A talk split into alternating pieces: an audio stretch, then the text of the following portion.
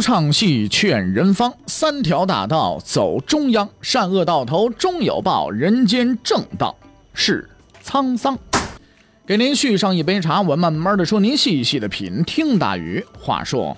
明朝除了咱们广播直播以外啊，我们还在喜马拉雅独家网络发布。各位呢，可以登录喜马拉雅手机和电脑客户端，搜索“大禹茶馆”，选择收听。上期节目咱们说到哪儿啊？咱们说到冲破关卡，朱厚照来到关外，一望无垠，正德帝面对危机。朱厚照高兴了，为什么高兴了呢？哎呀，朱厚照呢，终于来到关外了。哎呀，不受那些个老头子们的管束了啊！朱厚照之所以如此执着的、锲而不舍的坚持要出居庸关，其实很大程度上呢是他想做一件事儿，见一个人。这个人在明史当中的称谓叫小王子啊，当然了，不是说呢就是画大象那个啊。我们得介绍介绍这位啊，这位兄台，这位王子兄台是吧？不用报户口，列一下他干过的事儿，你就知道怎么回事了。正德六年三月。啊！小王子率领五万人入侵河套，击败边军而去。十月，小王子率部六万入侵陕西，抢夺人口牲畜万余。十二月，小王子率部五万人进攻宣府，啊，杀守备赵英都指挥王继。正德七年五月，小王子率部进攻大同，攻陷白杨口，守军难以抵挡，劫财物而离去。啊。正德九年九月，小王子率部五万进攻宣府，破坏淮安、豫州，纵横百里，肆意抢掠，无人可挡。郑重声明啊，这都是随便摘出来的，在历史中很多人的名字都只是出现个一两次。这位兄台那出镜率实在是太高了，每年都露好几回脸，不是抢人东西就是抢人东西啊！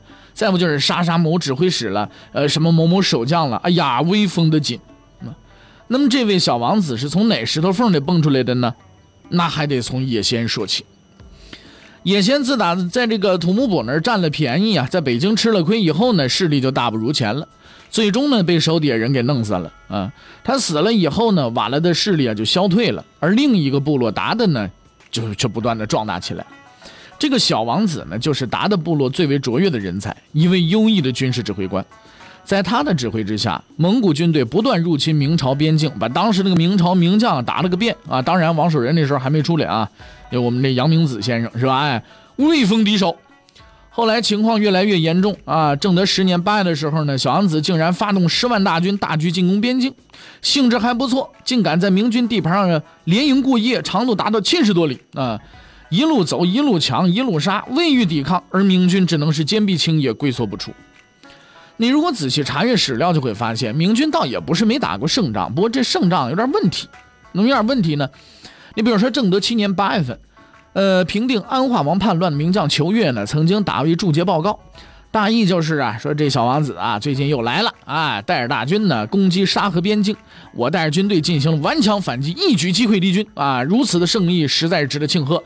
接下来我们看看战果，嗯，斩首三级。斩首三级，最后报损失呢？死亡二十余人，伤者不计其数，被抢走马匹一百四十匹。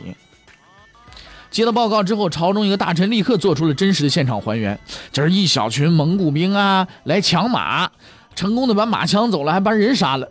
裘越避过了风头，哎，解决了几个落单的没跑了的，啊，把他们弄死了。从此呢，这个小王子啊，就成了大臣最为头疼的人物了。说起这位大哥，没人不摇头叹气，只有一人例外。朱厚照啊，和他爹朱佑称呢是不一样的。朱佑称是一个和平主义者，不喜欢惹事啊，你这能不打不打。朱厚照呢不一样，他最喜欢的就是无事生非，是吧？无风起浪，是吧？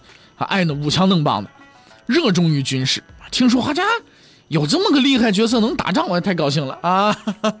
我来和他较量较量，是吧？我们掰掰腕子，看谁胳膊粗。而大臣们一想到“统普”这三个字儿啊，就就断然坚决的以及决然的就否定了他的提议，坚决不能皇帝再御驾亲征了啊！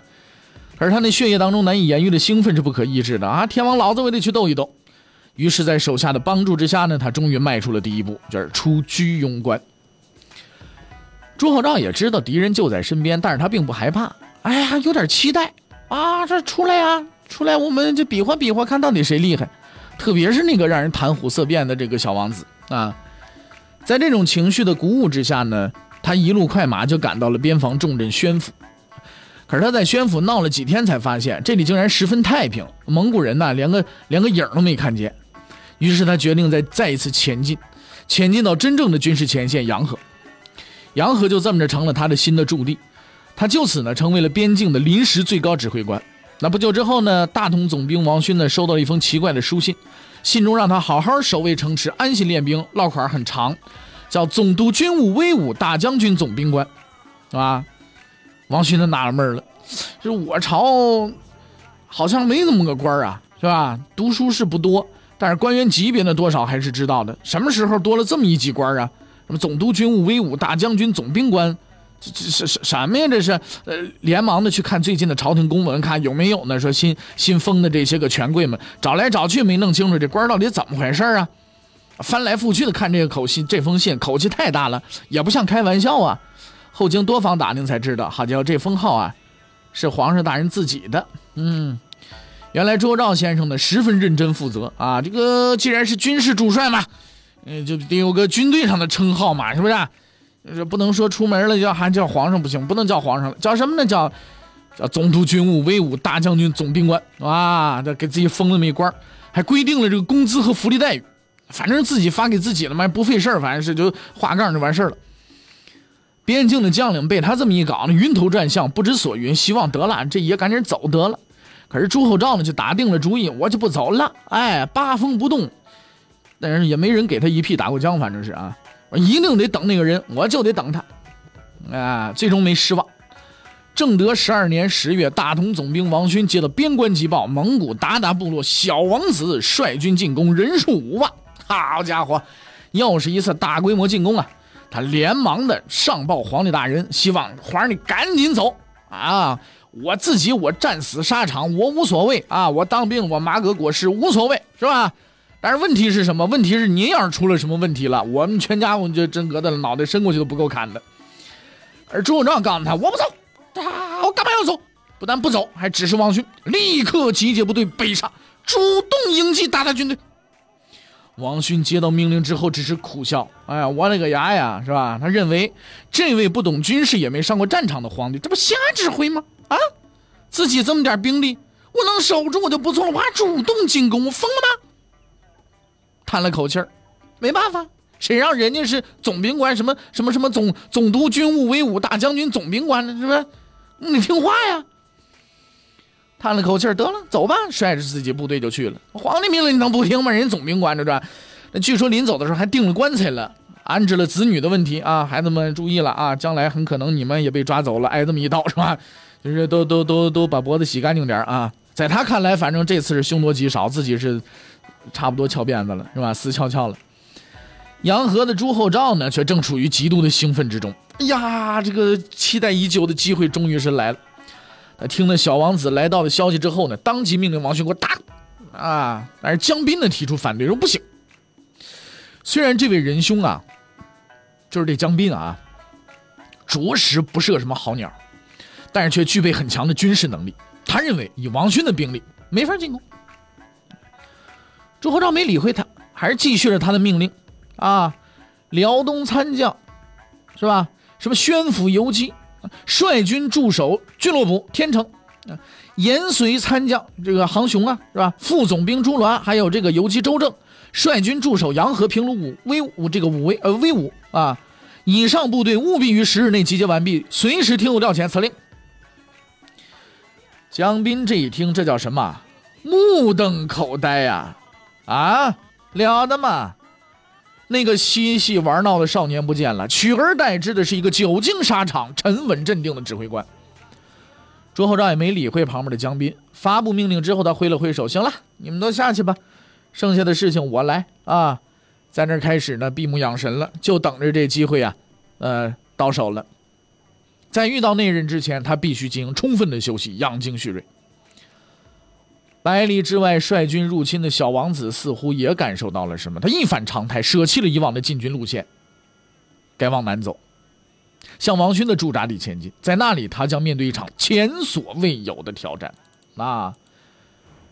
朱厚照敏锐地感觉到了对手的变化，他立即调整了部署，辽东参将萧子宣府游击石春离开驻地，火速前往增援王勋。啊，副总兵朱鸾、游击周正即日启程，尾随鞑靼军，不得擅自进攻。宣府总兵朱振、参将左钦即刻动兵驻守洋河，不得作战。然后他闭上了眼睛，开始了漫长的沉默。江斌在一边站着，丝毫不敢吱声啊。但是在他退下之后呢，这个还是忍不住，这个咕哝了一句啊。这这这这兵力不够啊！看似已经睡着的朱厚照突然睁开眼睛笑了。不要急，现在才刚刚开始。王勋这边感觉自己已经快要完蛋了。他刚刚得知小王子的大队人马已经朝着自己开过来了，就自己手下这么仨瓜俩枣的残兵败将啊，不被人砍死也让人踩死了，谁让自己干这么一份工作呢？看来呀，只能是为国捐躯了。然而，就在这个时候，他突然得知辽东参将萧子宣府游击石春已经率军前来增援自己，大喜过望之下，他下令全军出动，务必英勇抗敌，与大大军决一死战，坚持到援军到来。正德十二年十月甲辰，战争在山西应州打响，应州之战正式开始。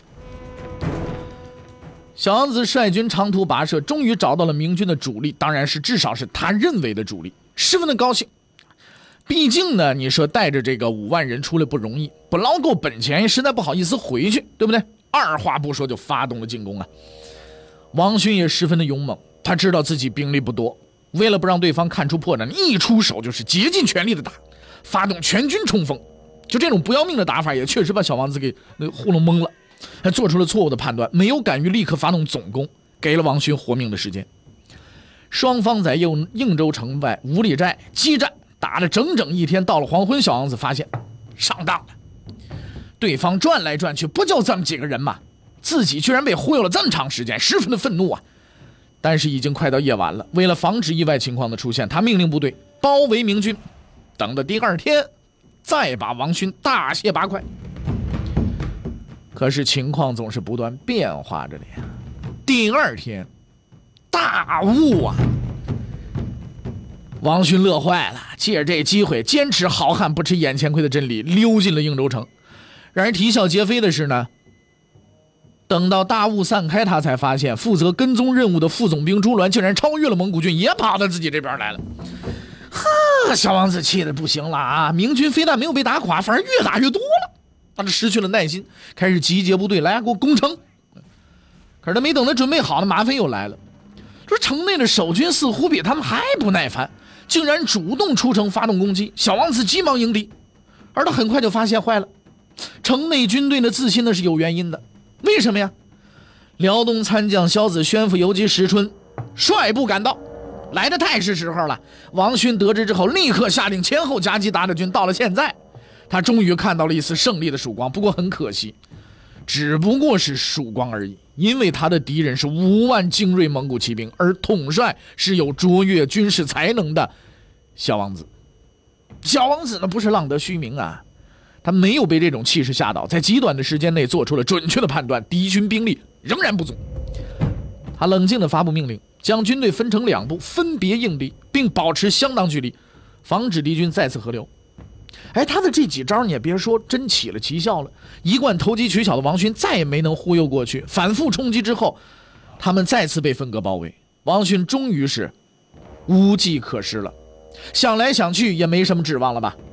也就在这个时候，朱厚照叫来了江斌：“来呀，立刻集结军队出征作战。”江斌疑惑地看着他，没说话。很问题，明显问题很明显呐，哪儿还有军队都派走了？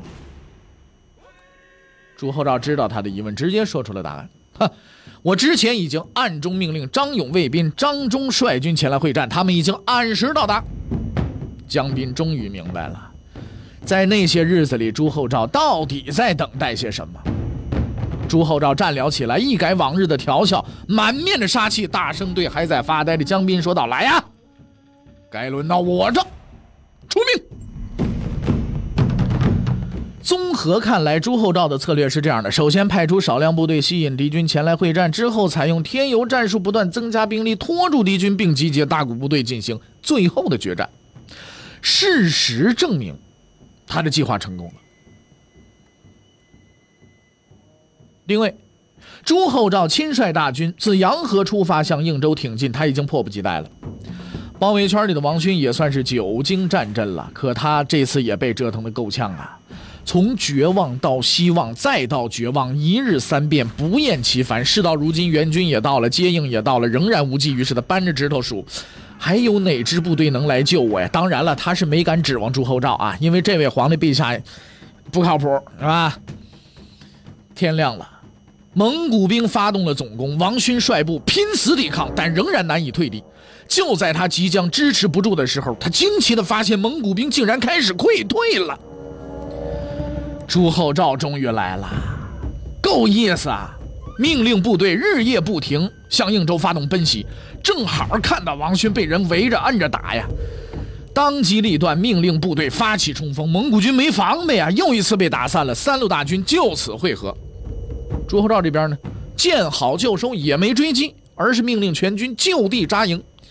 现在他手上也已经有了五六万人马了，足以和对手好好较量一番。他相信那个敌人是不会就此退走的。小丸子这下子给彻底打懵了，啊，先打王勋没打来，还多打出两支部队来，现在又冒出这么一大家伙，派头还不小，也不知道什么来头。反正无论如何，不能就这么算了数啊。我们就看看这新来的到底什么本事吧。那么从当时的史料来分析，小王子确实可能并不知道与他对阵的这人的身份，但是无论如何呢，他仍然集结了自己所有的兵力，准备和这位神秘的对手决一雌雄。第二天，仍然是大雾笼罩，小王子抓紧时间布好阵型，准备发动最后的冲击。不久之后，雾渐渐散去，他这才惊奇地发现，明军列着整齐的队形，就在前方不远的地方等着他。朱厚照十分紧张。虽然自小他就曾经向往过金戈铁马的生活，也听过那些伟大祖先的传奇故事，但是当彪悍的蒙古骑兵真正出现在他面前，叫嚣声不绝于耳，闪亮的刀锋映成一片的时候，也把他的眼睛晃花了。他这才清晰地意识到，打仗不是个好玩的事儿啊！可已经走到这一步了，能往回缩吗？这不就是我一直等的时刻吗？他用力握紧了手，横扫天下，纵横无敌。先祖曾经做到的事情，我怎么就不行啊？尚武的精神在他的身体里复苏，勇气又回到了他身上。在所有士兵的注视下，他拔出了佩剑，发出了声嘶力竭的呐喊：“冲锋啊！”战斗就此开始。看见明军出人意料地发动了进攻，小王子也拼了老命了，他也发起了总攻令了。总计十万余人在应州城外反复的厮杀，你来我往。据史料记载，双方来回交战百余合，相持不下。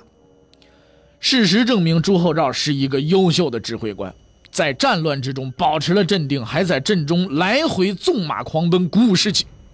他这一个大无畏的举动，大大的鼓舞了明军的士气，士兵们英勇奋战，向蒙古军发动了无数次潮水般的攻击。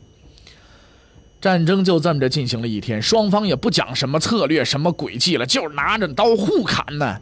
谁骨头更硬啊，谁更能玩命啊，谁就赢啊。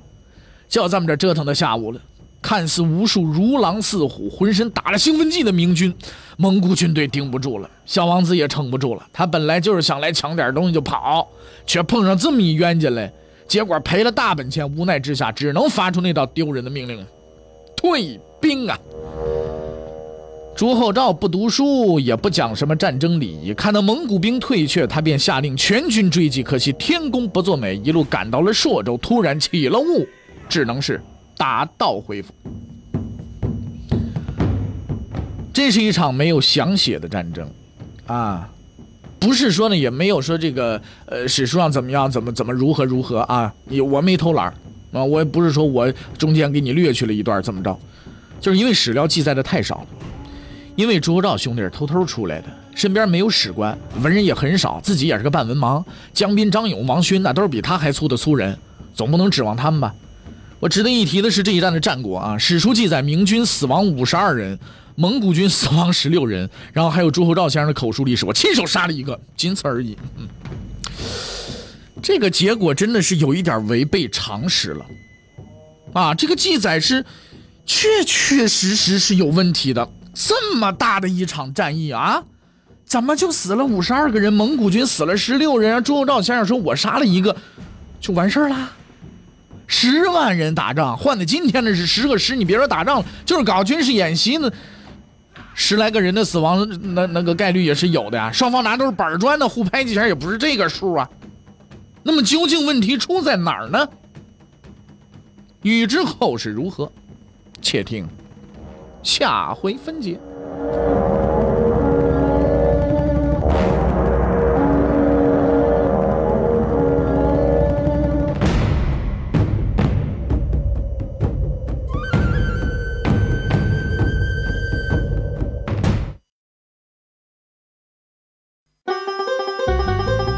各位，你想跟大禹交流吗？